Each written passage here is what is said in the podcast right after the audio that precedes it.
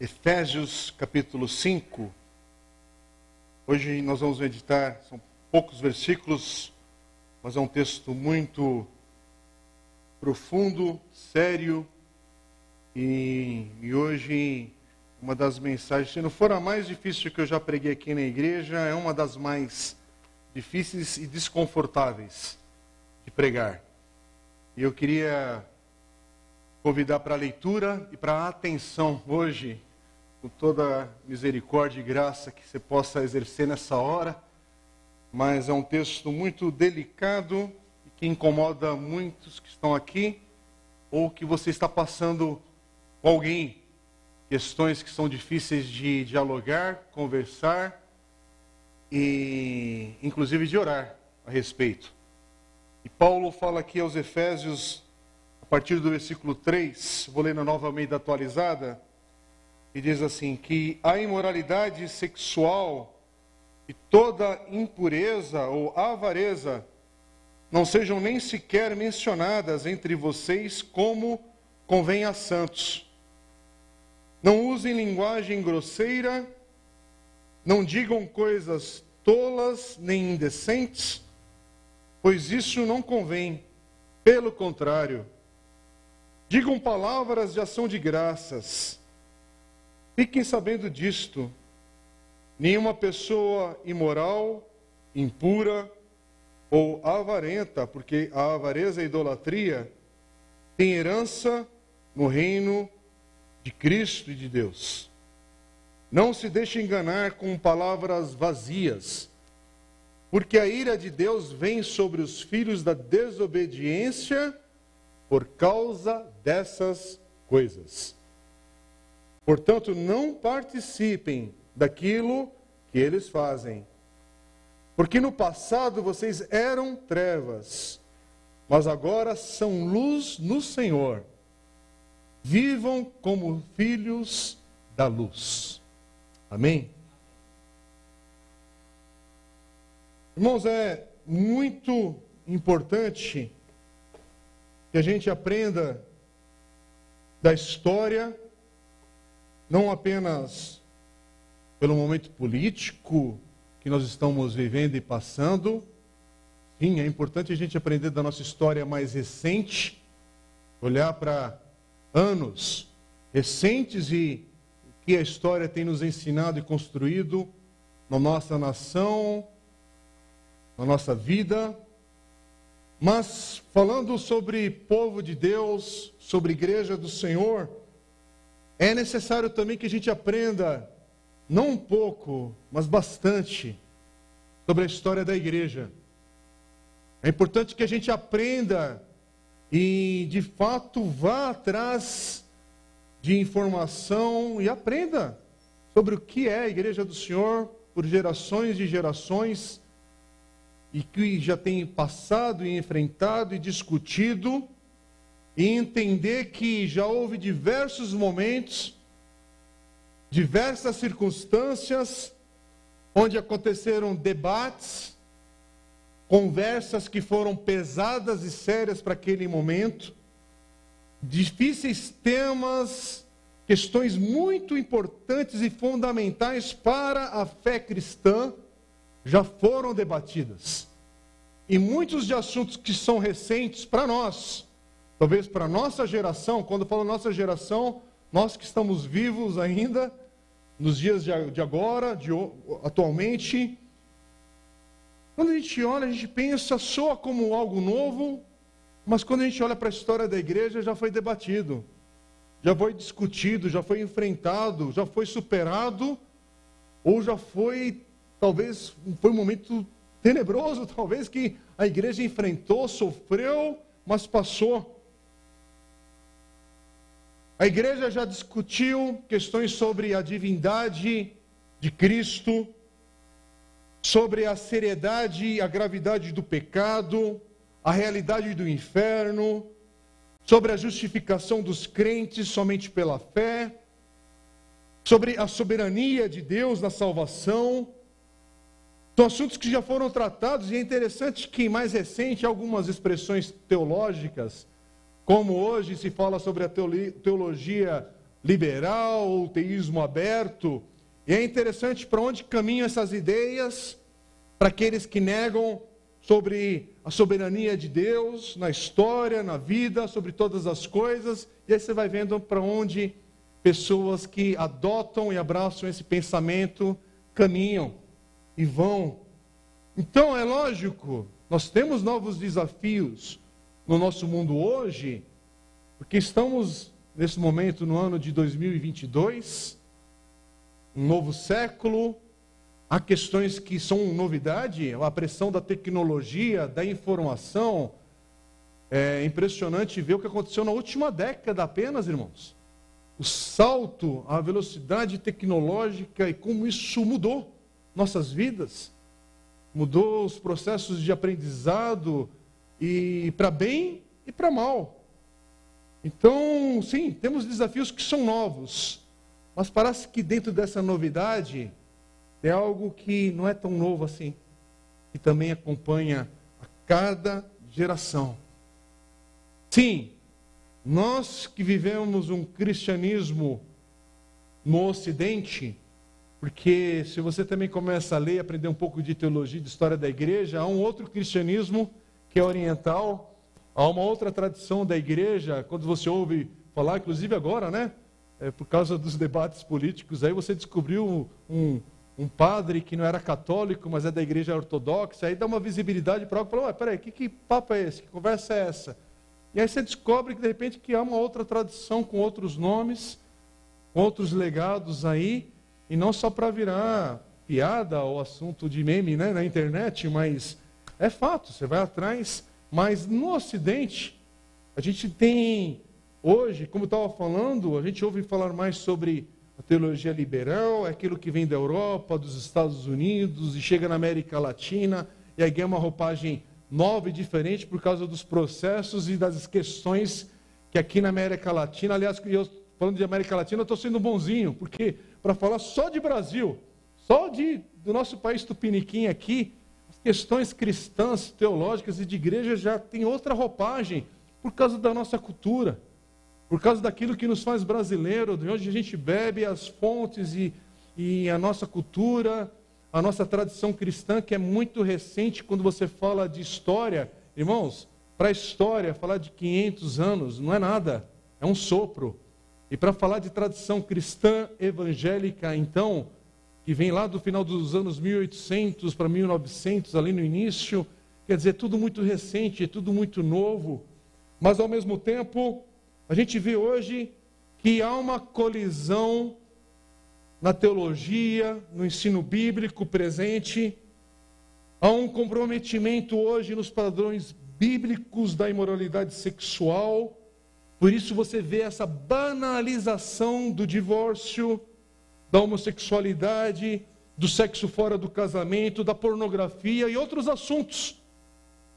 Há hoje Todo mundo percebe, não precisa ser cristão para saber sobre isso, mas há uma hostilidade contra qualquer um, e ainda mais na igreja, que caminhe na contramão do que é o padrão sexual ensinado ou imposto hoje, sobre qualquer um que aponte que tem algo errado.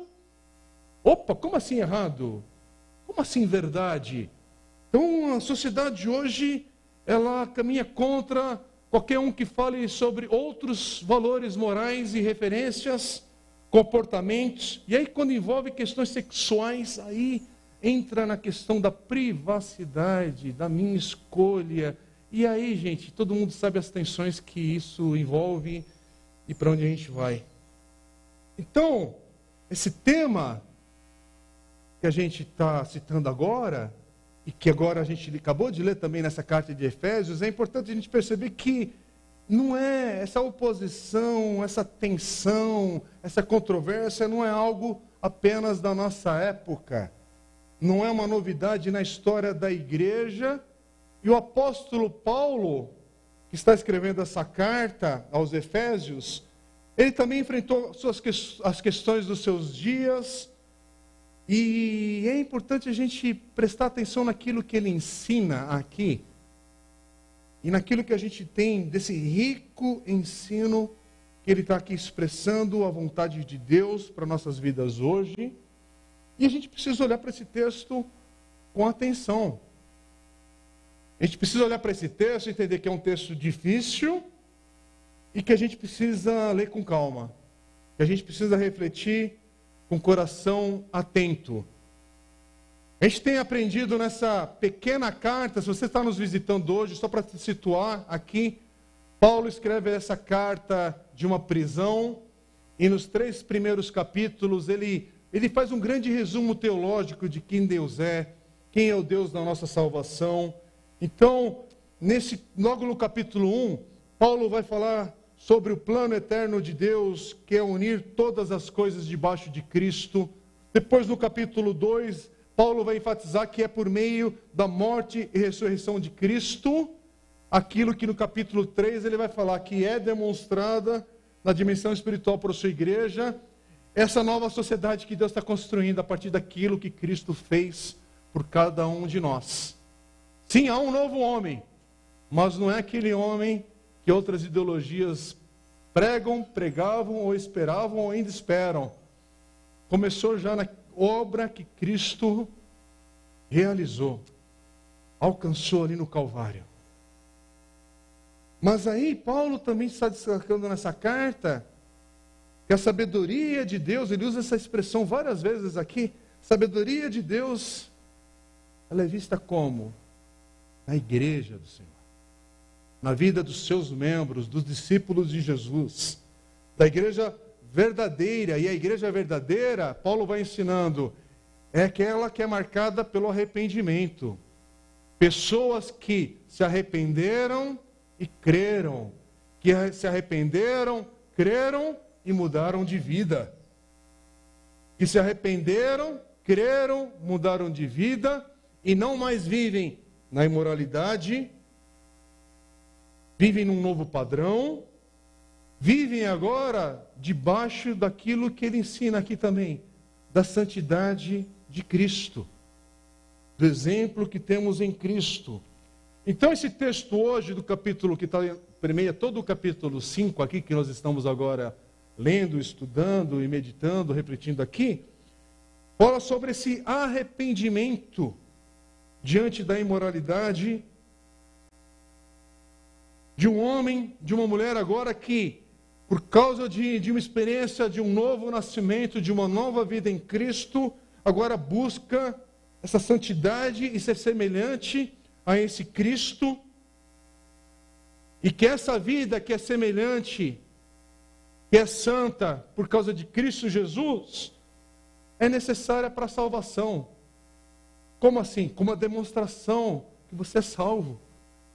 Você é salvo, então viva de acordo com a tua salvação. Viva de acordo com o Deus da tua salvação, a santidade desse Deus. E é interessante que dos capítulos 4 a 6, Paulo está fazendo isso. Ele já falou sobre quem Deus é, sobre a obra de Cristo Jesus por cada um de nós. Falou sobre a sua igreja agora, a igreja do Senhor. E agora Paulo está aplicando, está demonstrando essas grandes verdades do Evangelho. E eu repito, que ele já falou no capítulo 1, 2 e 3. Agora ele está falando, agora é assim que a gente vive. Sua vida como, como discípulo de Jesus, onde você é colocado, onde você vive à mesa com seus familiares e onde você vive na igreja local e nesse mundo. Este que trata o capítulo 5, capítulo 6.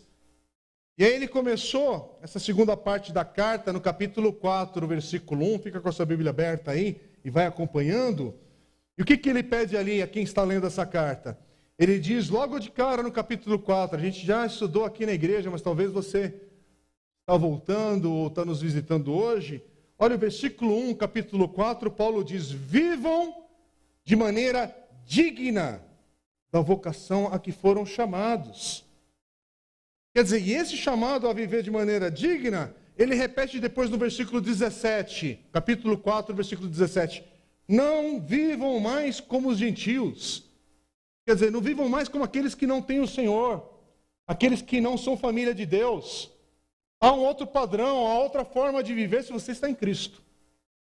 Viver importa, não é tanto faz. Não viva mais como a sua velha vida. A velha natureza que ele vai falar depois também sobre a nova natureza, despir-se e vestir-se, revestir-se. É o que ele vai falar quando entra agora no capítulo 5. Nós estamos indo até o versículo 8 hoje, mas no versículo 2, ele já falou: ora, vivam em amor. Pastor Jair esteve pregando no início desse capítulo, capítulo 5, versículos de 1 a 2, e hoje a gente termina como o versículo 8? Vivam como filhos da luz. Quer dizer, Paulo ele tem uma urgência aqui de falar, de ser claro. E ele está falando: olha, a quem está lendo essa carta, a quem ouve essa mensagem, vivam de maneira apropriada para quem é de Cristo.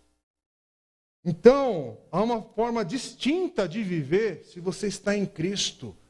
Se você passou pela experiência de ser reconciliado com Deus por meio de Jesus. É como nós vivemos nos nossos relacionamentos uns aos, com os outros, ou aos outros aqui, debaixo de Cristo. Há uma maneira de viver, de se expressar, de se comportar. E é interessante que Paulo destaca no capítulo 5, no versículo 1, a característica que distingue a nossa vida cristã, a nossa vida em Cristo, é que agora a gente vive como como filhos amados. Essa é a verdade que nós temos revelado aqui na palavra de Deus. Você é um filho, uma filha amada. Você não precisa viver tentando conquistar o amor de Deus, provar que Deus te ama. Ah, será que Deus me ama mesmo? É como quando Jesus é batizado e depois quando Jesus é tentado também no deserto. A tentação vem para quê? Para negar aquilo que ele ouviu no seu batismo. E esse é o meu filho amado. Essa é a nossa luta na vida, irmãos. As perguntas que passam na nossa cabeça, as nossas inculcações. Será que eu sou mesmo um filho amado? Será que Deus me ama? Mas eu errei, eu pequei, eu zombei, eu desprezei, eu fiz isso, eu fiz aquilo. E o que a palavra de Deus nos afirma é que Ninguém pecou de tal maneira que a graça e a misericórdia de Deus não lava todo o pecado da sua vida e te dá uma nova vida, uma nova história. E Deus te afirma, por causa de Cristo Jesus, você é um filho amado. Você não é um filho rejeitado, você é um filho amado. Deus te ama. Viva como filho amado. Deus te ama e importa como você viva. Viva conforme um filho que tem esse amor. Se eu falo que eu sou moldado por Cristo, eu viva agora conforme Cristo, não conforme a cultura da minha época, com os valores que me são impostos, jogados, ensinados a todo tempo, que vão contra os valores do reino de Deus.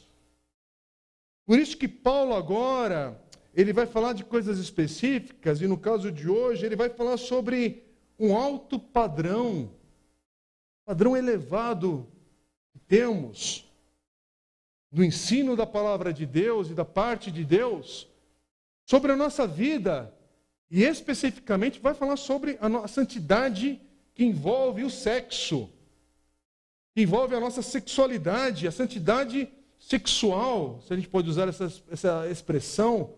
E aí ele vai falar nesse versículo 3 que a gente acabou de ler, que a imoralidade sexual, toda impureza ou avareza, não sejam nem sequer mencionados entre vocês como convém a santos. E é interessante que aqui ele diz não há três coisas, há três comportamentos, há três maneiras da gente conduzir a nossa vida nessas áreas. Ele, ele é específico.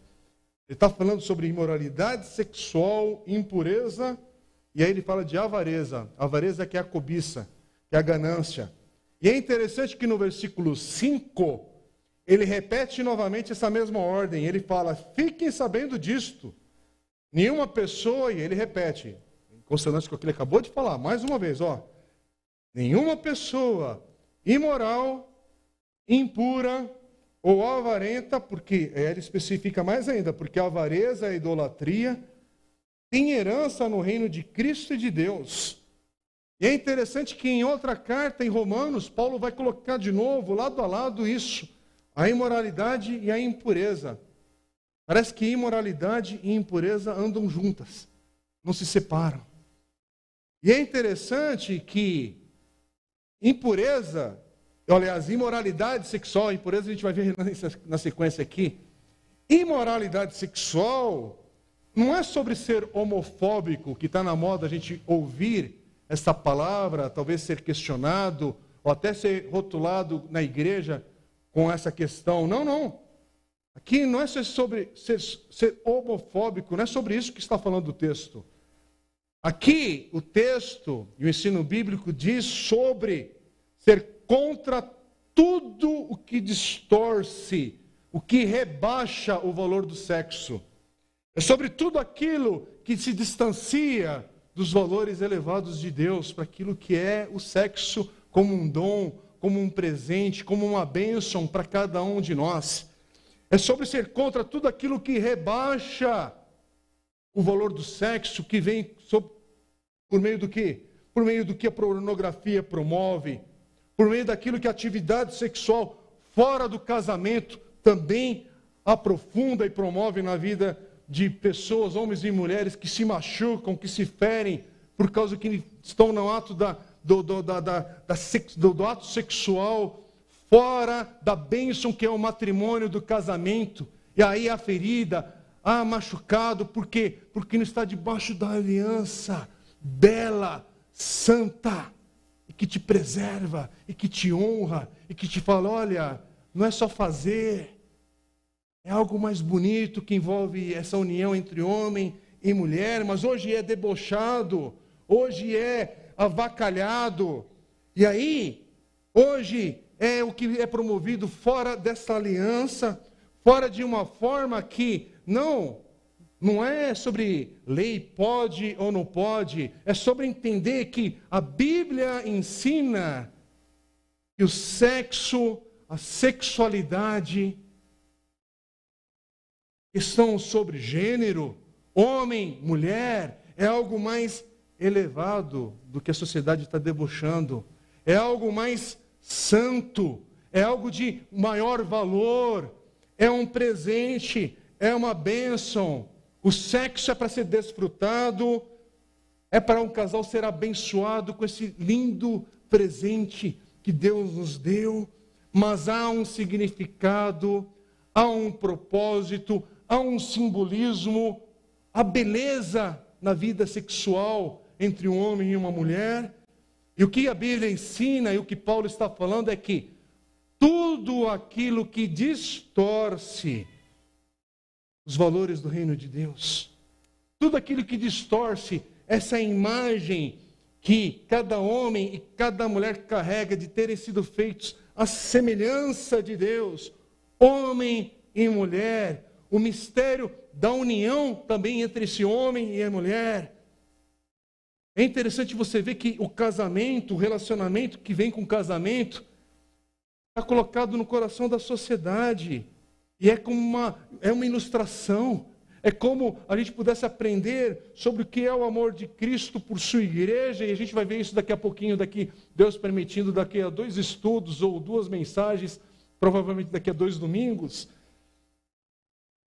E o casamento é essa ilustração bela, vivida, que a gente tem aqui, vívida dentro, diante de nós, para a gente ver que é, essa é um mistério dessa união de Cristo, do amor de Cristo por sua igreja. O casamento ele revela, mostra esse o que é viver debaixo de Cristo nas regiões celestiais. Há um mistério nisso tudo, há uma beleza nisso tudo, e é por isso que é um ataque contra esses valores. Porque enquanto a mesa de uma família, onde um homem e uma mulher se amam, se honram, educam seus filhos também. Por que, que é um combate contra esses valores? Porque isso aqui significa o amor de Cristo por sua igreja. E é como você chamasse alguém que está longe de Cristo, quando você convida a ir à sua casa, sentar à sua mesa, não é no sentido do orgulho, não é para prepotência de ninguém, mas é o seguinte, cara, você quer entender o que é o Evangelho? Vem para casa. Irmãos, essa é a grandeza e também que a gente olha para isso com temor. No sentido de falar, Senhor, só pela graça. Só pela tua misericórdia. Quem é casado aqui sabe que é só pela misericórdia de Deus mesmo. Aliás, onde é que você aprende que você precisa perdoar 70 vezes 7 para além disso? Casando.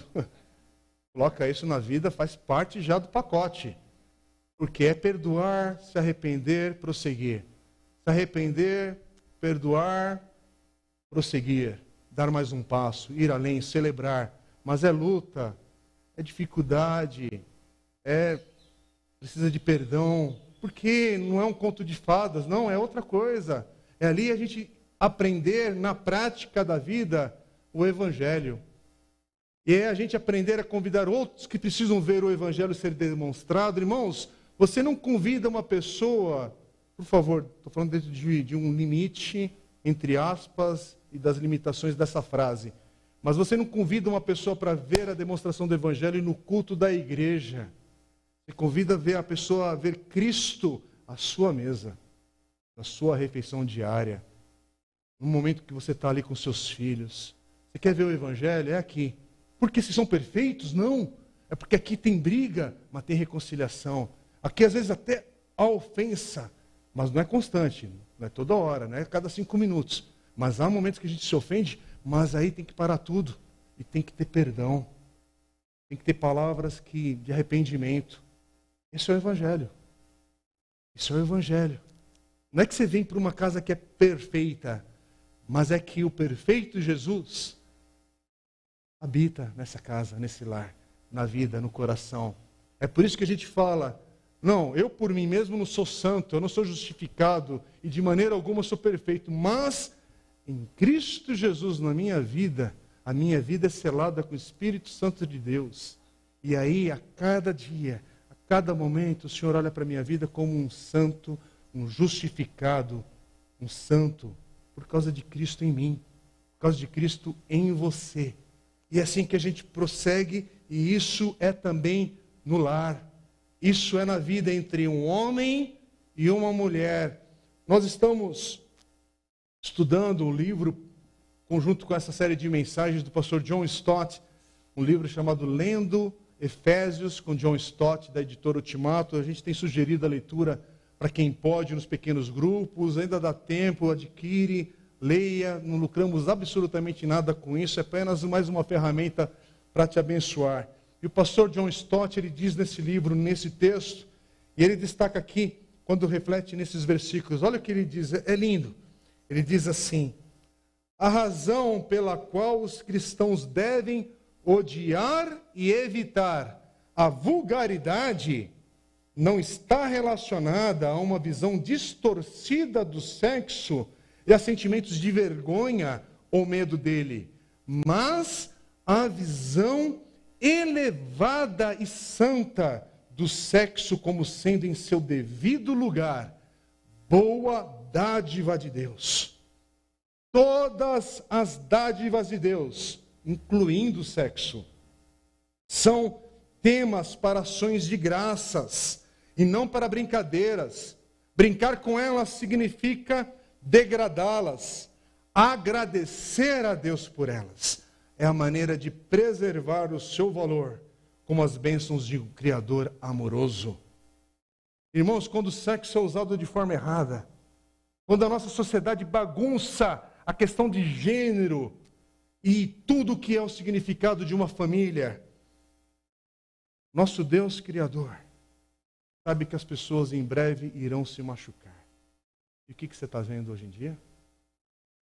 Onde que estão as feridas no coração de milhares e milhares de pessoas?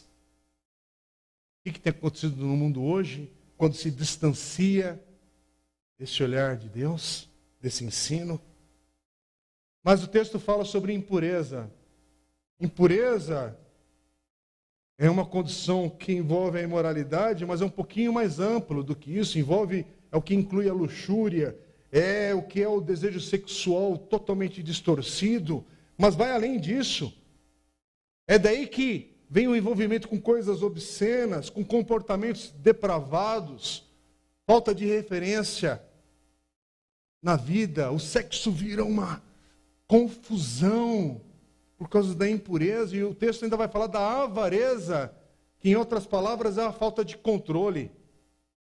A avareza é um desejo sem freio, é saber, não saber dizer não. Que loucura!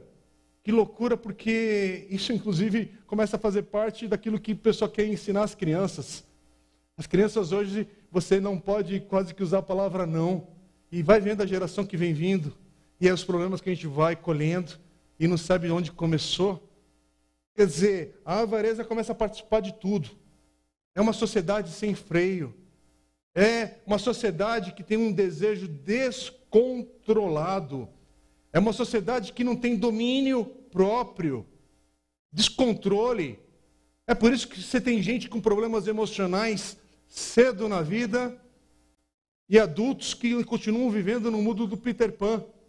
Não cresce, não amadurece, não se torna homem, mulher, não encara as coisas difíceis da vida que tem que se tem que viver, tem que passar, tem que prosseguir. Isso é na igreja também. Essa igreja que tudo o Senhor vai fazer, tudo Ele vai realizar. Tá, tá, tá. Sim, nós oramos, dependemos do Senhor, mas viva, faça, levanta da cama, age e receba alguns nãos divinos. É para tua própria, teu próprio crescimento, para teu próprio amadurecimento, para você prosseguir na vida, porque a vida é assim.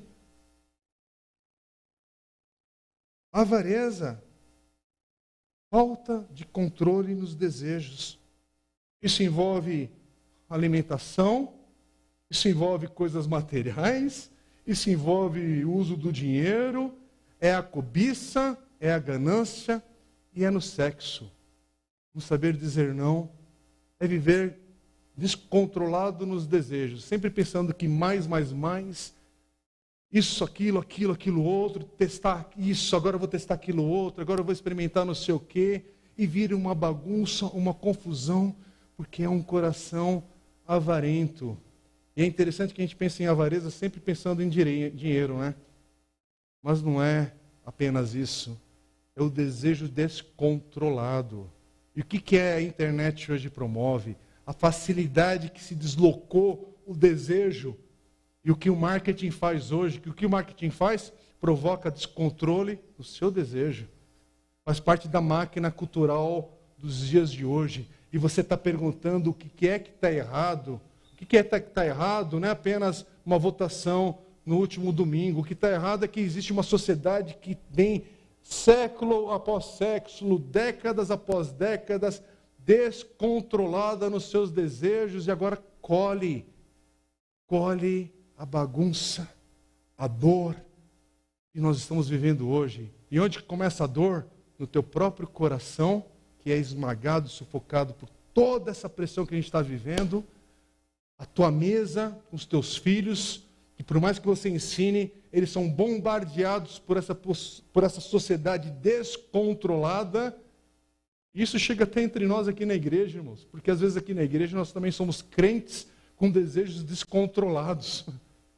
E a gente precisa do Senhor, misericórdia, Deus. Eu estou orando, falando para mim mesmo, tá? Para o meu próprio coração. Hoje é uma mensagem que de forma alguma é para apontar o dedo para alguém. É para olhar para esse texto e falar: misericórdia, Senhor. Oh, Senhor, eu preciso de freio aqui dentro. Eu preciso que o Senhor restaure o domínio próprio.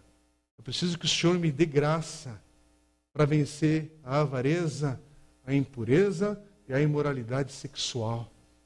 Deus tenha misericórdia de nós. É por isso que aí Paulo Olha que interessante, ele vai falar depois para o seu discípulo, o jovem Timóteo, ele vai falar na sua carta, ali em 1 Timóteo, no capítulo 4, ele vai falar para Timóteo: olha, desfrute os presentes que Deus nos dá. Desfrute o alimento, o casamento. Faça isso com gratidão. Mas entenda que Satanás vai distorcer tudo.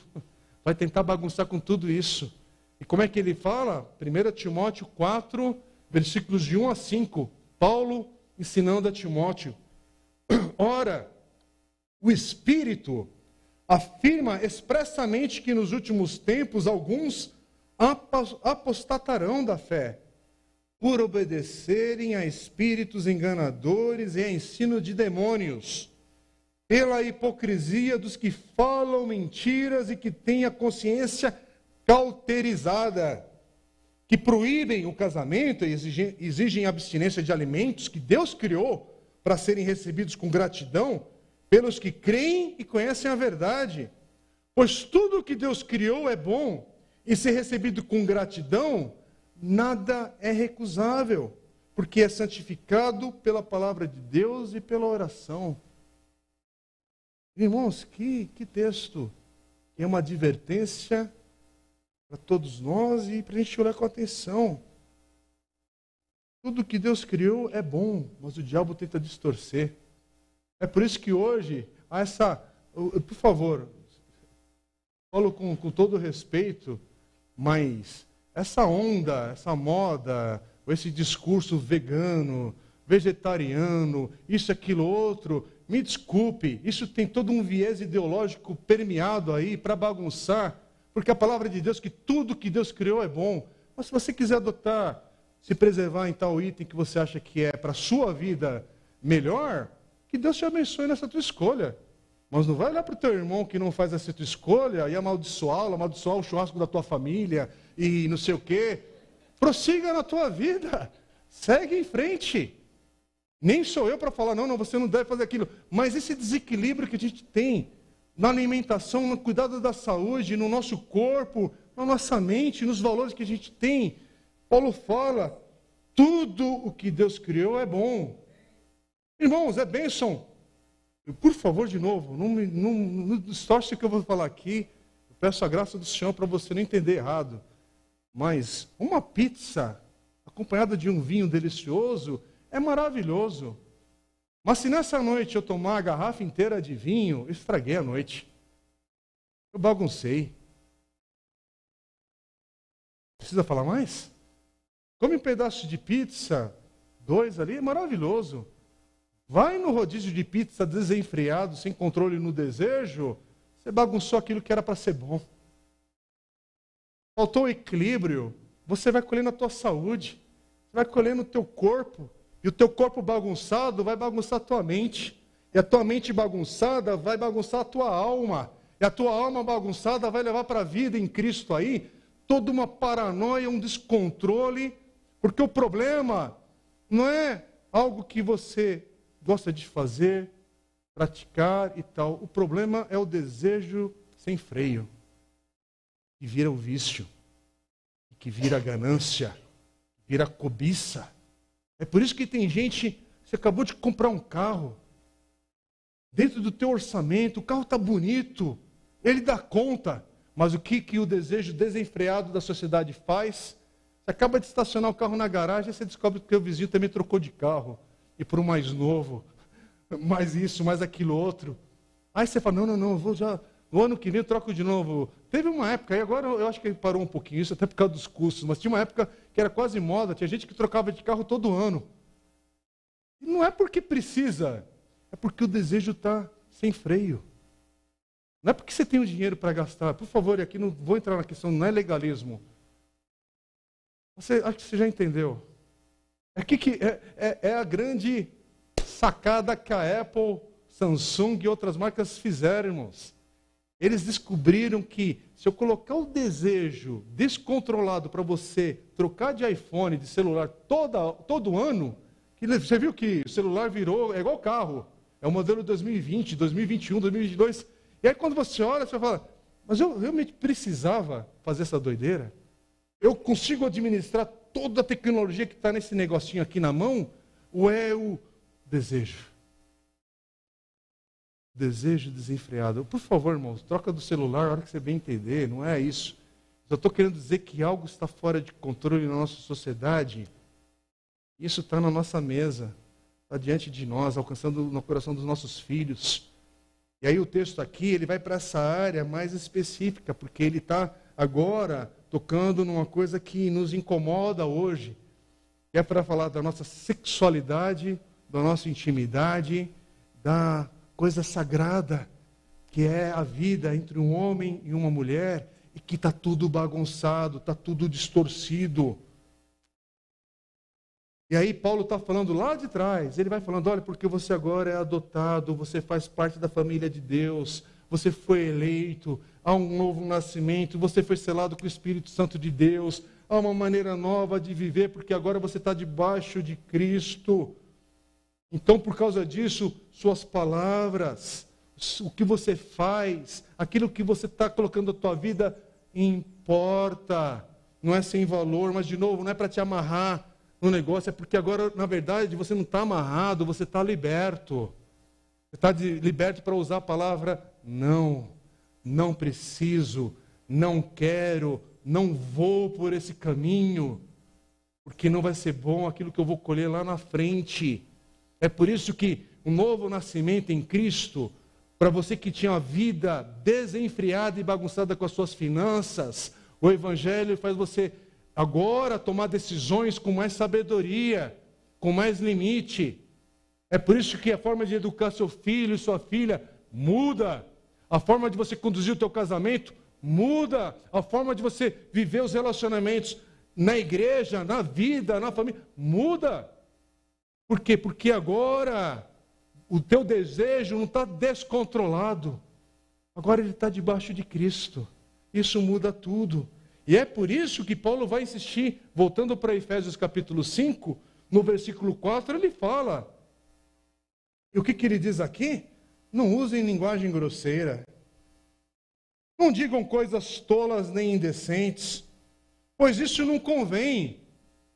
Irmão, tem alguma dúvida ao ler um texto desse aqui que Paulo está falando? Precisa de tradutor do Google, alguma coisa? Não. E Paulo vai dizer, pelo contrário, digam palavras de ação de graças. Ah, o coração do crente transborda de gratidão. Não é de insatisfação porque eu não tenho, porque eu não posso, porque eu não faço, porque eu não sei o quê, tal, tal, tal, tal, tal e vive de biquinho. É o contrário, o coração de crente transborda de gratidão, de satisfação, porque agora meu coração é satisfeito, não no ato sexual, não em quantas mulheres ou em quantos homens eu me envolvo, não porque agora eu posso tudo, não porque agora eu tenho dinheiro, não porque agora. Ah, ah, ah. Não, não, não, não, não. Meu coração agora está satisfeito em Cristo Jesus. E se eu tenho, ou se eu não tenho, o meu coração está satisfeito em Cristo. Se eu moro na periferia da cidade, sim, com dificuldades, com limitações, com coisas, questões que são injustas e que, pela graça e misericórdia de Deus, a igreja, o povo de Deus, pode lutar contra a injustiça, contra a falta de recursos, contra tudo, mas você ainda vai encontrar um povo de Deus na periferia da cidade, vivendo com o coração satisfeito. Porque você pode ir para os principais condomínios das casas mais luxuosas da nossa região aqui, encontrar a pessoa que transborda dinheiro, transborda títulos, transborda isso, viagens e isso, aquilo outro, e carros, e um monte de coisa, e o coração nunca está satisfeito. E o cara ainda se suicida, depois você fica sabendo. E o filho, e entra nas drogas. Por que, que entra nisso, irmãos? Porque o coração está sem freio, está descontrolado. É o discurso, a pessoa mistura. Ela acha que está livre, está mesmo não, você apenas escolheu outro Senhor para servir. E a proposta do Evangelho é: viva debaixo do senhorio de Cristo, porque promove vida, graça, misericórdia, há perdão, há restauração, há um novo propósito na vida e você pode viver como um filho amado. O crente não é aquele que tem que ficar provando toda hora: olha, mas eu sou amado mesmo, né? Porque eu vim no culto, porque eu servi naquele dia, eu vim na escala, eu ofertei, eu fiz aquilo. Não, não, não, não, não. Já está resolvido. Eu sou um filho amado porque Jesus, assim, já revelou, já disse, já fez o que era necessário fazer. E porque eu sou filho amado, agora eu me integro, agora eu vivo, agora eu exerço a minha generosidade, exerço, exerço a hospitalidade, exerço isso, aquilo, aquilo. Por quê? Porque a parte de ser amado já está resolvida. É por isso que eu posso ser solteiro e não me sentir escanteado no escanteio da, da, da igreja ou da sociedade. Eu posso estar solteiro e se me sentir completo, porque meu coração está satisfeito em Jesus. Eu posso estar aqui casado e ver beleza no meu casamento ainda mais elevado. Por quê? Porque além de estar casado, a minha felicidade no casamento, ela vem porque meu coração está satisfeito em Cristo Jesus e agora eu posso transbordar para o meu cônjuge esse amor, essa graça. É por isso que aí agora eu posso transbordar também desse amor para os meus filhos. Não, eu não preciso ficar, ah, eu tenho que fazer mais para os meus filhos, porque eu estou ausente. Ah, eu tenho que fazer mais para os meus filhos, porque isso, porque aquilo outro. Teu filho precisa de Jesus também. Para o teu filho encontrar satisfação em Cristo e saber que você é falho, saber que você também é um pecador, mas que agora nasceu de novo por causa de Cristo Jesus. Que o papai e a mamãe também erram, também pisam na bola, também são falhos, um monte de coisa, mas são amados de Deus. São amados. Viva como filho amado. É isso.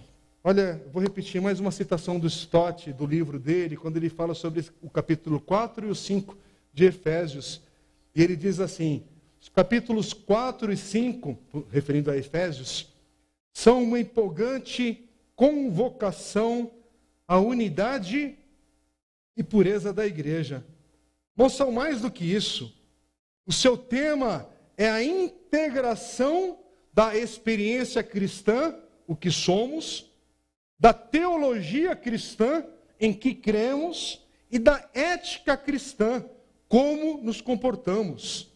Enfatizam que o ser, o pensamento e a ação são indissolúveis e nunca devem ser separados. Pois o que somos governa o modo como pensamos. E o modo como pensamos determina o modo como agimos. Somos a nova sociedade de Deus, um povo que se despiu da velha vida e se revestiu da nova. Foi assim que ele nos fez. Amém? Irmãos, eu estou quase finalizando, mas eu preciso pedir para vocês só uma paciência por mais alguns minutos. Porque agora a gente vem para a parte mais difícil para ser claro nesse ensino e para o tema que nos incomoda nos dias de hoje. Primeiro é lembrar que esse amor de Deus, esse amor que a gente fala aqui, o amor sacrificial de Cristo, por mim, por você, por sua igreja, é uma união permanente. Por isso que a Bíblia também ensina que o casamento entre um homem e uma mulher é para ter esse significado permanente. Por isso que nós oramos e pedimos misericórdia do Senhor porque o divórcio não seja vivido entre nós. Mas quando acontece, oh Deus, tem misericórdia. Porque você não deixou de ser um filho amado de Deus. Deus continua te amando e você pode continuar vivendo como um filho amado. Mas isso não é para a gente criar um padrão agora do tanto faz. Importa. Casamento é para ser permanente. É para ser complementar, sim. A Bíblia fala, ensina.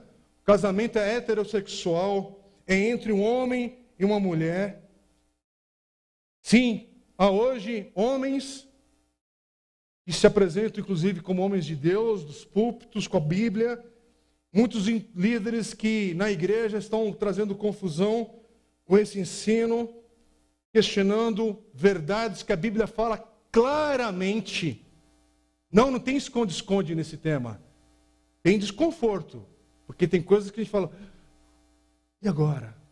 Como é difícil? Sim, tem temas que são difíceis na Bíblia, mas não está brincando de esconde-esconde a palavra de Deus. A palavra de Deus de, ensina, diz, fala. Mas então, dizer que o Evangelho é sobre amor e inclusão, que onde um amor existe, onde já tem comprometimento, onde tem fidelidade, mesmo que seja entre homossexuais ou outras coisas que vêm por aí, que a igreja tem que dar boas-vindas e abraçar, é, desculpe, eu preciso que você preste atenção, porque sim, a gente respeita quem faz essa opção fora da igreja. Assim, a sociedade aí fora não é cristã. Por isso que há, há uma dificuldade para a gente entender o que é lei que pode preservar relacionamentos. Aí há uma discussão com a questão dos nomes, das questões, e eu não vou entrar aqui nessas coisas também técnicas, jurídicas e outras questões. Por quê? Porque quem é presidente, quem faz as leis, o juiz, o judiciário, etc., a sociedade ela não é feita para atender apenas a, a, os crentes. A sociedade é uma pluralidade de, de valores, de ética e um monte de coisa, de, de fé. Sim, há pluralidade, mas eu estou falando para a igreja agora.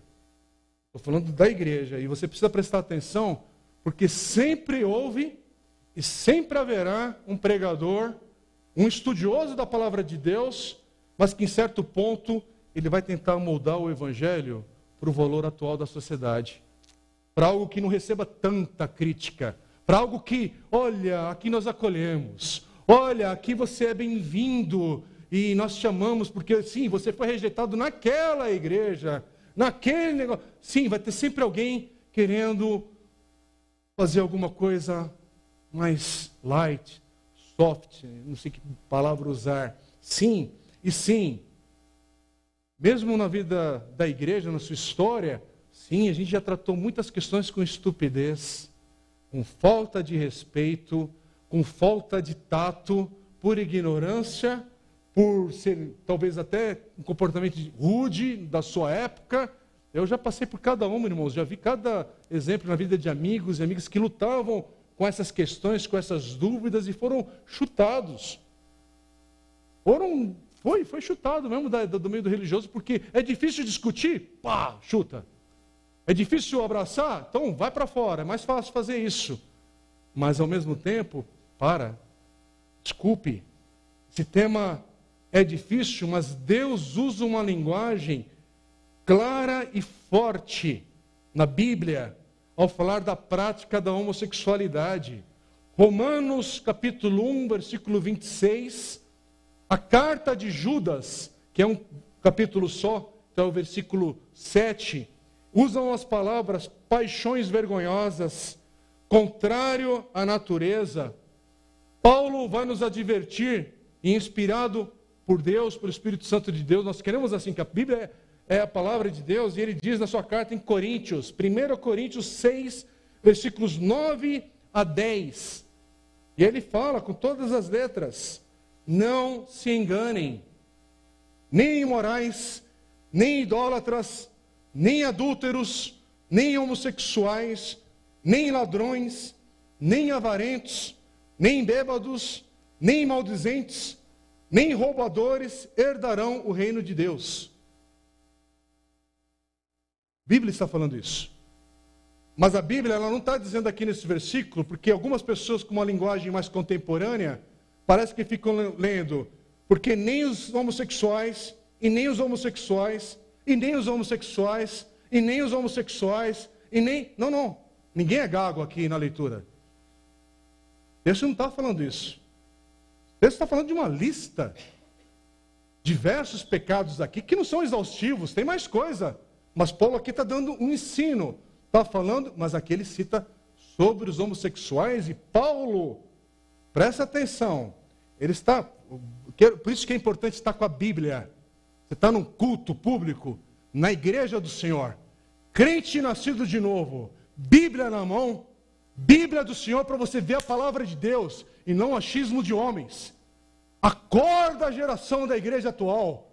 Como é que você vem para um culto de adoração a Deus e não tem a palavra de Deus? Você está caindo na besteira de pregadores que não têm temor a Deus e você está vendo a geração indo para o inferno, porque você também despreza a liberdade que você tem hoje, avacalha.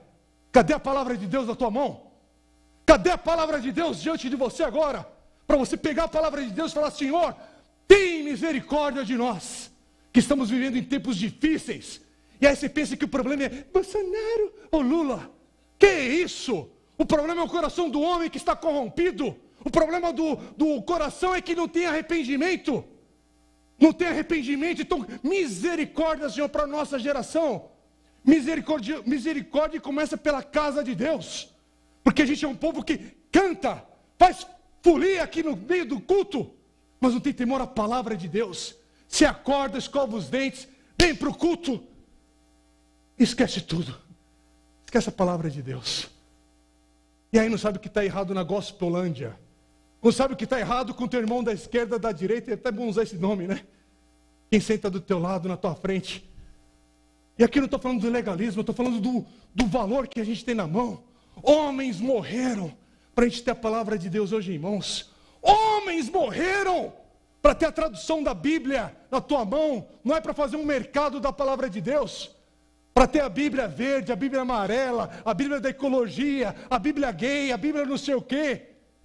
Não é para essa palhaçada que a gente está vivendo hoje. E você não sabe o que é que está errado. O que está errado é que você não tem a palavra. Você, ou aquele, ou outro, por favor, ou eu também. Nós não temos a palavra de Deus. Não apenas na nossa mão, mas no coração, na vida. E aí você está querendo ganhar um debate, impondo valores para uma sociedade que não tem a palavra de Deus. E que não tem o exemplo da igreja de Deus também para os dias de hoje, irmãos. E quem sou eu aqui para apontar o dedo? Ao falar isso, eu estou me colocando aqui e falo, Senhor, tem misericórdia, para eu não também cair numa cilada maligna e me desviar da tua verdade, para não me desviar dos teus caminhos, porque hoje homens que já foram exemplo na minha vida, que me inspiraram e que motivaram muita coisa, eu estou vendo, você está se distanciando, você está indo para longe, ainda é possível voltar, ainda é possível voltar, mas você está se distanciando. Irmãos, o problema nosso aqui não é encher a igreja, é continuar clamando, Senhor, eu não sei se essa igreja vai encher, mas continua salvando enquanto é tempo, continua alcançando o perdido enquanto é tempo, mas a gente não pode mudar o tom, aquilo que a palavra de Deus ensina, e eu sei que isso aqui é barra para papais e mamães, porque eu tenho duas meninas na minha casa, Esther com seis anos, Laura com dez anos, vai fazer onze semana que vem, eu falo, Senhor, que igreja é essa que elas vão herdar? Sim, a gente fala aqui na igreja, ah, a criançada é a igreja de hoje, elas já fazem parte. Sim, elas fazem parte. São do Senhor. Mas você está entendendo? Há uma transição disso até elas assumirem de fato os seus postos aqui e lutarem pela, pela palavra de Deus, pelos valores do reino de Deus. E que igreja nós vamos deixar? Que igreja nós vamos passar? Porque a geração de cabelos grisalhos que enviaram missionários, que plantaram igrejas, que arregaçavam a manga para levantar tijolo, está morrendo. Hoje, para fazer um mutirão na igreja, tudo, irmão, por favor, não é legalismo. Para fazer um mutirão simples na igreja, olha, tenho que convencer de um jeito. Eu não estou falando daqui para quando eu fizer um próximo apelo, você achar que eu estou dando indireta para quem não pode vir porque trabalha, porque. Por favor, tira essa besteira da cabeça. Estou falando sobre o coração, a vida.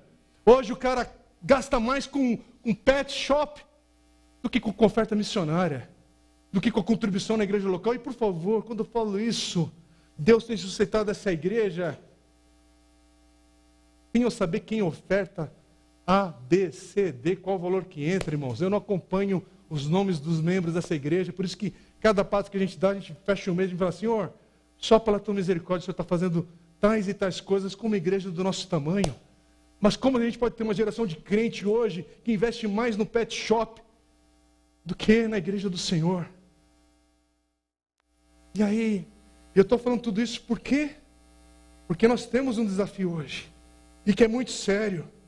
Eu quero citar uma frase, eu traduzi aqui de um livro que eu estou lendo, que me ajuda também para montar as mensagens, uma reflexão do pastor Richard Calkin. Ele é um pastor em Londres, e ele tem um comentário em Efésios, e ele diz assim: o desafio é claro.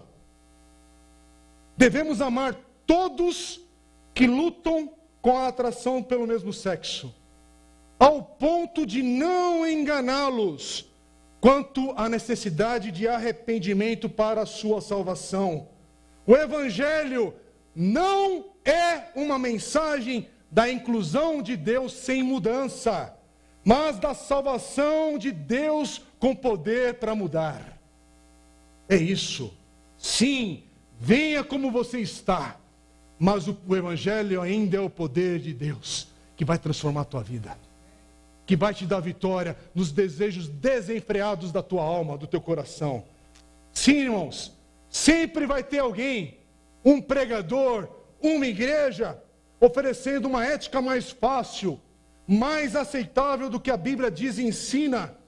E é por isso que Paulo vai dizer nessa carta de Efésios, que nós estamos lendo capítulo 5, nessa sequência, versículos 6 a 8, Paulo diz: Não se deixem enganar com palavras vazias, porque a ira de Deus vem sobre os filhos da desobediência por causa dessas coisas. Portanto, não participem daquilo que eles fazem, porque no passado vocês eram trevas, mas agora são luz no Senhor.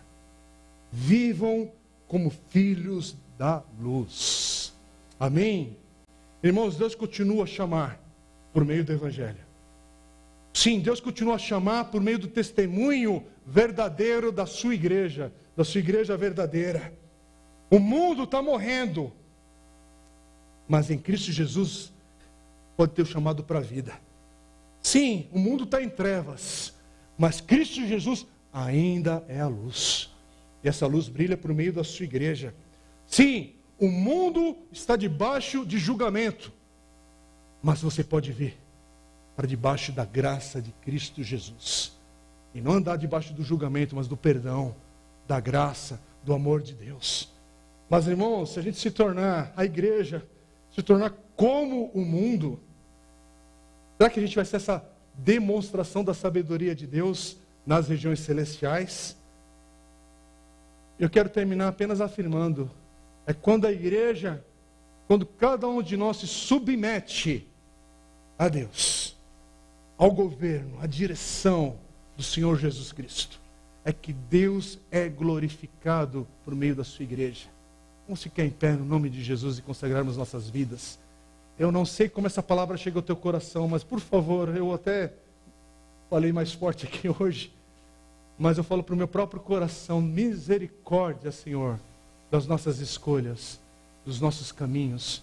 Deus tenha misericórdia de cada um de nós, a começar de mim e da minha casa. Pai querido, nós oramos agora, Senhor, em resposta a essa palavra dura, forte e clara que Paulo nos deixou por meio da sua escritura. E Senhor, que época que estamos vivendo, que dias difíceis estamos passando, mas tem misericórdia de nós, porque do Senhor vem a nossa salvação. Do Senhor vem o perdão para os nossos pecados. Sim, e do Senhor e da tua palavra, por meio do teu Espírito Santo também em nós. Vem a direção para nossas vidas. Ajude-nos. Cada um que está aqui com seus conflitos, com suas lutas, com as dificuldades que vive. Ó oh, Deus, age com misericórdia, graça e perdão. Ó oh, Deus, tenha misericórdia da tua igreja e da nossa vida aqui, na nossa sociedade. Tenha misericórdia de nós. Em nome de Jesus oramos. Amém.